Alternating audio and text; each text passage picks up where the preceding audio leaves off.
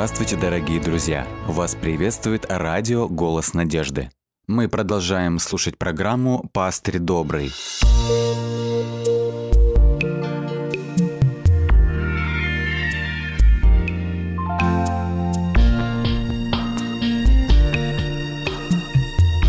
Программа «Пастырь добрый». Книга Паралипоменон – это обобщенная летопись всей истории народа израильского. И начинается эта летопись с длинного списка родословной всего народа. Несколько страниц. Девять глав занимают эта летопись. Просто перечисляются имена, нет никаких комментариев. Ничего не говорится о людях, упоминаемых в этой родословной. Четвертая глава – это родословная Иуды. И вот в девятом стихе здесь неожиданно появляется очень краткая информация об одном из потомков Иуды. Посмотрите, что о нем сказано. Иовис был знаменитее своих братьев. Вот это выражение в оригинале дословно звучит.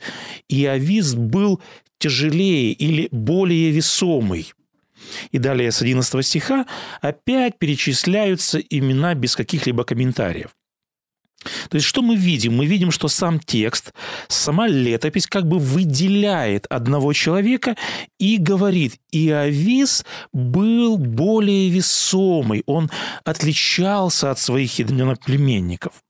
Это интересно, почему из всего рода, из всего этого длинного списка летопись выделяет именно этого человека. Чем так удостоился этот человек? Давайте посмотрим ниже, в 10 стихе о нем сказано. «И возвал Иовис к Богу Израилеву и сказал, «О, если бы ты благословил меня твоим благословением». Иовис просит, чтобы Господь его благословил. Что такое благословение? Благословение – это неотъемлемая часть завета с Богом. Если человек оставался верным Богу, Господь Бог обещал излить на человека особые благословения.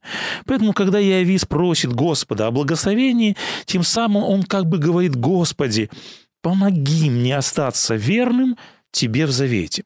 То есть Иовис, скорее всего, здесь ревнует о верности Богу. Мы помним, что однажды было сказано о царе Валтасаре, когда рука писала на стене. Такие слова были сказаны о нем. «Ты взвешен на весах и найден очень и очень легким». Вот таким Валтасар выглядел в глазах Бога. Но человек верный Богу, человек, который более всего желает быть верным Богу, вот такой человек, как сказано об Иовисе, это не легкий человек, он весомый, он значимый в глазах Бога. Наверное, поэтому Иовис и был выделен из всего этого длинного списка.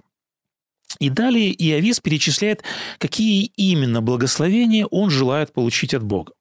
Первое, о чем он просит у Бога, это слова. «Если бы ты, Господи, распространил мои пределы». Что такое предел? Предел – это граница чего-то. Если рассматривать вот это слово как метафору, можно сказать, что предел – это грань, это черта, это граница, где заканчиваются возможности человека. Каковы пределы, например, у больного человека? У него есть свой предел. У бедного человека, у нуждающегося человека. У каждого, абсолютно каждого человека на этой земле есть предел своих возможностей. И вот в такой ситуации мы обычно обращаемся к Богу и говорим, «Господи, вот предел мой. Вот здесь заканчиваются мои человеческие возможности. Дальше я ничего не могу сделать. Дальше ничего не в моих силах. Пожалуйста, Господи, передвинь вот эту границу невозможного и расширь мои пределы. Вторая просьба. Иовис говорит Господу, «Если бы рука твоя была со мною». Мы только что отметили, не все в руках человека. Иовис просит, «Господи, протяни, простри ко мне свои спасительные руки». Рука Бога, рука Господа – это божественное покровительство, это Его защита, это присутствие Бога в нашей жизни. И третья просьба – Иовис просит у Бога – если бы я был сохранен от зла, чтобы я не огорчался. Мы подметили выше, и здесь мы видим подтверждение. И Авис ревнует о верности Богу, поэтому он и просит Бога, чтобы Господь Бог сохранил его от греха и зла. И вот исходя из этой молитвы, какого человека мы можем назвать человеком благословенным? Каков портрет человека благословенного? Это человек, в жизни которого Бог делает невозможно, исходя из выше прочитанных текстов. Благословенный человек – это человек, над которым постоянно простирается рука Бога. Благословенный человек – это человек, которого Господь постоянно сохраняет от греха и зла. Хотели бы вы присоединиться к вот этой молитве этого благочестивого человека? Сразу после завершения творения Господь Бог произнес, произнес вот такие слова. Он сказал, «И вот весьма хорошо». Вот это «весьма хорошо» – это и есть определение слова благословения. Каждый из нас, абсолютно каждый из нас желает, чтобы у нас все было хорошо. Это вечный зов нашего естества.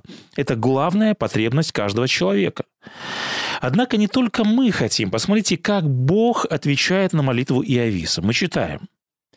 «И Бог не спаслал ему, чего он просил». Мы видим, что молитва о благословении, именно молитву о благословении – мы находим вот в данном случае с Ависом. И мы видим, что молитва о благословении – это молитва, которая угодна Богу. Господь сам желает излить на нас свои обильные благословения. И здесь я хочу задать довольно непростой вопрос. Все ли и всегда ли весьма хорошо у каждого человека, который просит у Бога о том, чтобы Господь его благословил? Нет, не всегда. Послушайте, что однажды сказал Лев Толстой. Он говорил, «Я верю в какого-то Бога, это я чувствую, но в какого Бога я верую, вот это для меня темно». Многие люди верят в какого-то Бога, но в какого Бога они веруют? Они порой сами не знают, порой это не вера, а суеверие. Мы видим, сколько сегодня различных суеверий, сколько люди придумали различных мертвых обрядов, ритуалов. Люди совершают далекие, дорогостоящие, утомительные паломничества. И все это для чего? Какую цель они хотят достичь? Люди – хотят, чтобы все у них было хорошо. И вот чтобы понять, откуда действительно приходят благословения и в каком случае человек может потерять эти благословения, очень важно знать, в какого Бога мы веруем. Господь Бог открывал себя в Священном Писании в различных именах, в различных образах. И я хочу сейчас рассмотреть одно из имен Бога. Книга пророка Осии, 12 глава, здесь сказано. «А Господь Бог есть Бог Саваоф». Еще один текст, это книга пророка Исаия, 6 глава, 3 стих. Здесь показана сцена, где ангелы прославляют Бога, и написано – взывали они друг к другу и говорили «Свят, свят, свят, Господь Саваоф, вся земля полна славы Его». Что означает вот это имя «Господь Саваоф»? Слово «Саваоф» по-еврейски означает силы или же воинство. В книге «Исход» сказано «Господь муж брани. В 15 главе сказано об этом. Подобные слова мы находим и в 23-м псалме. В 8 тексте сказано «Кто сей царь славы?» И отвечается в этом псалме «Господь крепкий и сильный, Господь сильный в брани» или «Господь, побеждающий в битве», как сказано в другом переводе. В какого Бога мы веруем? В Библии мы находим различные образы Бога. Какие образы мы можем вспомнить? Например, э, Господь Бог открывается в таком образе, как добрый пастырь. Господь – это любящий Отец Небесный. Господь, в другом месте сказано, это горшечник, который лепит, созидает, творит все новое всегда и так далее. Мы можем найти много различных подобных образов. То есть это такие мирные образы. Но здесь о Боге сказано, что Он муж брани. Господь Саваоф открывает себя здесь как небесный воин, как небесный воитель. 279 раз пророки Израиля называют Бога Израиля Господь Саваоф. Господь Бог – это не только горшечник, который созидает, который творит все новое, но мы видим, что Господь Бог – это и небесный воитель, который разрушает твердыни его врагов. В книге пророка Исаии в первой главе 24 стихе здесь сказано «Посему говорит Господь Бог Саваоф, сильный Израилев, о, удовлетворю я себя над противниками моими». Кто является противником Бога? Против кого Господь Бог ополчается? Против кого Господь Бог ведет брань, как сказано в данном тексте? Апостол Павел однажды говорил, «Наша брань не против плоти и крови, наша брань против мироправителей тьмы века сего, против духов злобы поднебесной». Главная мишень, главная цель вот этих темных сил – это наше благо, это наше благословение. Как сказал однажды Христос, враг душ человеческих приходит, чтобы украсть, убить и погубить. Поэтому в книге Псалтырь мы помним сказано «Ангел Господень ополчается вокруг боящихся его и избавляет их». Посмотрите, насколько Господь Саваоф чувствителен, если что-то угрожает его народу. В книге пророка Захарии во второй главе 8 тексте сказано «Ибо так говорит Господь Саваоф, касающийся вас касается зеницы ока его».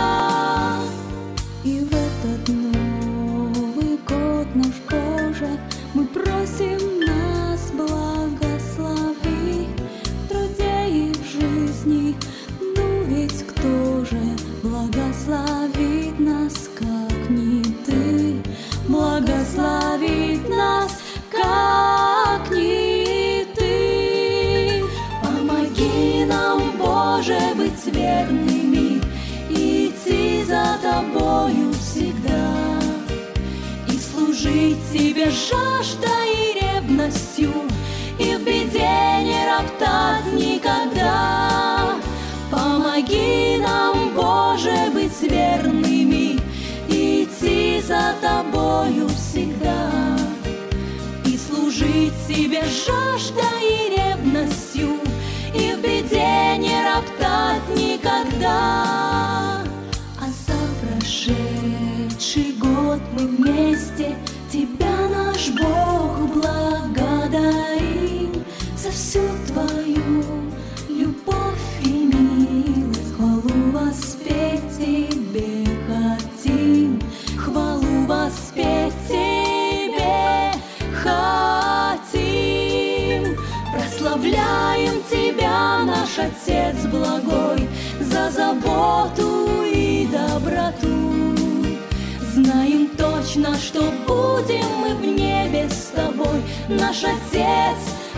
вечный благой. Прославляем Тебя, наш Отец благой, за заботу и доброту. Знаем точно, что будем мы в небе с тобой, наш Отец вечный благой.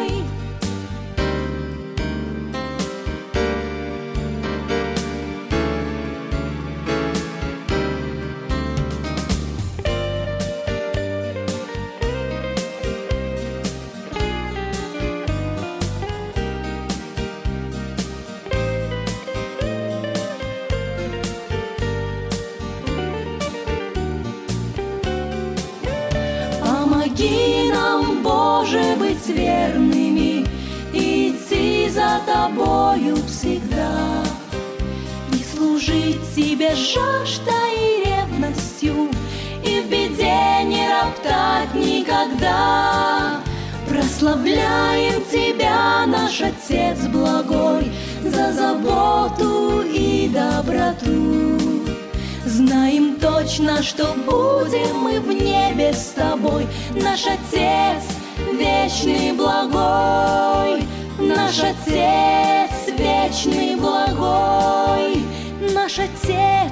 вечный благой.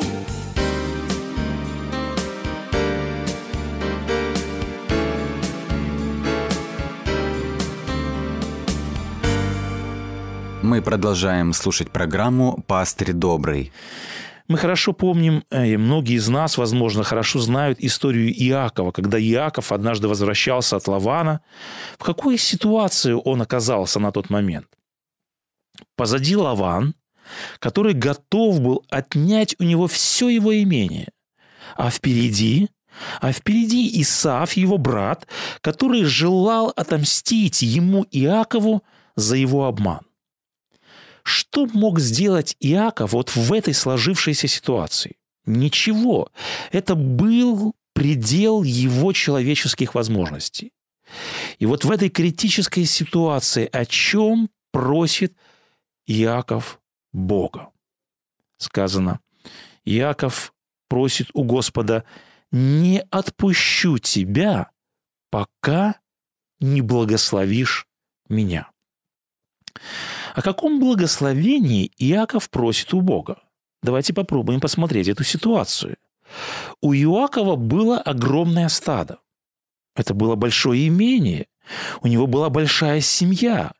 У него было много сыновей. Разве это не является благословением? И вот здесь мы видим очень важный момент.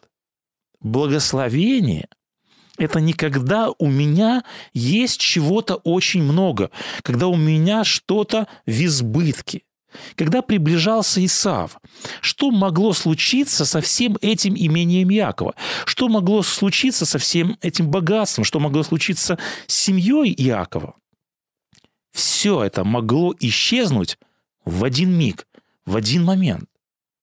Если все, что у нас есть, не с Богом, если нет руки Бога, все, что у нас есть, это неблагословенно. Поэтому Иаков и просит у Бога, Господи, простри, протяни ко мне свои спасительные руки. И наоборот, даже если у нас есть совсем малое, но если это с Богом, если мы верны Богу, Господь говорит, тогда все приложится, тогда все приумножится. Даже если у нас ничего нет, даже если у нас, возможно, все пропало, но если в данной ситуации мы с Богом, если в такой ситуации Бог с нами, если в такой ситуации ничто не разделяет нас с Богом, вот это и есть благословение. Итак, как мы видим, вот это имя Господь Саваоф очень тесно связано с благословениями. И сейчас я хочу обратиться к текстам, которые показывают, как действует Господь Саваоф в жизни всего своего народа и в жизни отдельного человека. Книга Леви, 26 глава. В этой главе Господь разъясняет условия завета. Он обращается к народу с такими словами. В третьем стихе мы читаем. «Если вы будете поступать по уставам моим, и заповеди мои будете хранить и исполнять, их Что это? То есть мы видим, что здесь звучит язык условий. Это условия завета. Это условие, при котором Господь обещает дать благословение. И далее Господь перечисляет различные блага, различные благословения. Он обещает посылать дождь, он обещает мир, он обещает победу над врагами, он обещает процветание и так далее и тому подобное. Но посмотрите, что говорит Господь далее. 14 текст. Господь говорит – если же не послушаете меня и не будете исполнять всех заповедей сих, Далее Господь говорит, «Обращу лице мое на вас, и наведу на вас мстительный меч в ярости и в великом негодовании». Это серьезное заявление. Здесь сказано, что врагом и противником Бога может стать кто? Его народ, если он не захочет слушать глаз Бога. Эта истина очень ярко отражена в одной из евангельских историй. Первая книга царств, четвертая глава. Здесь сказано следующее. «И выступили израильтяне против филистимлян на войну. И выстроились филистимляне против израильтян, и произошла битва, и были поражены израильтяне филистимлянами, которые побили на поле сражения около четырех тысяч человек. Четыре тысячи человек. Великое поражение. Знаете, когда у нас что-то случается, какой вопрос, как правило, обычно мы задаем прежде всего? Почему это случилось? Почему произошло это? Наш разум обычно в такие минуты мечется, и первое, что нам на ум приходит, это какая мысль? Это случайно, это просто совпадение, просто мне не повезло. Посмотрите, что однажды говорил Альберт Эйнштейн. Он говорил, «Я верю в Бога Спинозы, проявляющего себя в упорядоченной гармонии окружающего мира, а не в Бога, обратите внимание, что он дальше говорит, занимающегося судьбами и делами отдельных людей. Вот это распространенное мнение. Многие люди сегодня не верят в Бога, который занимается судьбами и делами людей. Во что верят люди? Люди верят в судьбу, в случай, в везение, в созвездие. Как обычно люди говорят – Кому-то повезло, кому-то не повезло. Сегодня у меня черная полоса, завтра будет белая. Все случайно. Все зависит от звезд, от каких-то совпадений, от случая. И знаете, я замечаю, к сожалению, что даже верующие люди, порой даже они иногда не убеждены, они не до конца порой верят, что Бог вмешивается во все дела нашей жизни, даже в самые незначительные детали. Вся наша жизнь это непрерывная череда вмешательств Бога. В этой истории с Израилем они тоже могли сказать, да, мы потерпели поражение, так случается, но это же война. Возможно, у них был численный перевес, то есть, то есть у врага, у противника, или, возможно, у врага была лучшая стратегия, или, возможно, они были лучше вооружены. Мы видим, что Израиль так не говорит. Посмотрите, что они говорят. «И пришел народ в стан, и сказали старейшины Израиля. Посмотрите, какой вопрос они задают. За что поразил нас Господь сегодня перед филистимлянами? Видите, как они говорят? Кто поразил их? Кто ведет войну против них? Вот это важно. Они понимают, что поразил их именно Господь Бог, а не филистимляне. Они понимают, что сам Господь Саваоф ополчился против них. Если нет успеха, если нет благословений, это не случайно, это не совпадение. Человек Божий всегда ищет причины в духовном. Поэтому что делает Израиль? Они говорят далее. Возьмем себе из Силома ковчег завета, и он пойдет посреди нас и спасет нас от руки врагов наших. Они понимают, чтобы было благословение, необходимо, чтобы Господь Бог был среди них. И далее сказано – и послал народ в селом, и принесли оттуда ковчег завета Господа Саваофа, сидящего на херумимах. Все, ковчег завета уже посреди них. Они говорят, теперь Господь спасет нас от руки врагов. Но посмотрите, что сказано далее в 10-11 стихах. И сразились филистимляне, и поражены были израильтяне, и каждый побежал в шатер свой, и было поражение весьма великое, и пало из израильтян, обратите внимание на цифру, 30 тысяч пеших. И ковчег Божий был взят, и два сына Илиевы, Офни и Финьес, умерли в той битве. Что происходит? Ковчег Завета, самое святое, уже среди них. Но мы находим, что они терпят не просто поражение. Здесь сказано, они терпят поражение весьма великое. Погибло людей в семь раз больше, чем в первый раз. Даже цифра такая символическая – семь. Мы помним, что в первый раз погибло 4 тысячи, а в этот раз погибло уже 30 тысяч пеших.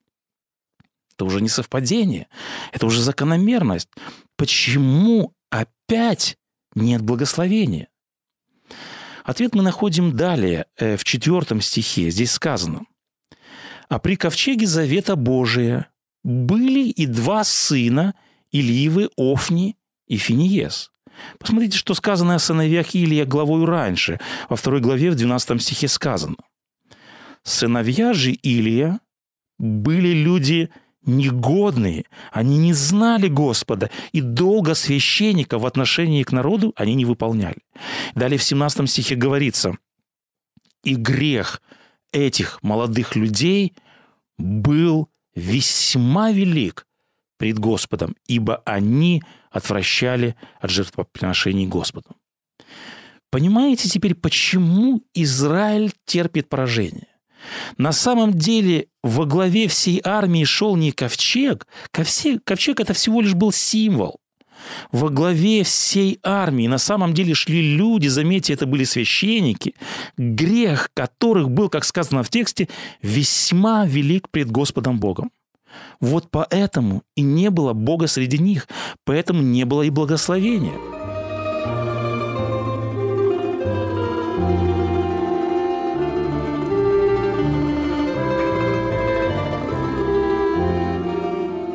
Дорогие друзья, вы можете оставить свои сообщения через WhatsApp и Viber по номеру плюс 7 915 688 7601 или позвонить нам на бесплатную линию, которая работает на территории Российской Федерации. Номер 8 800 100 ровно 1844.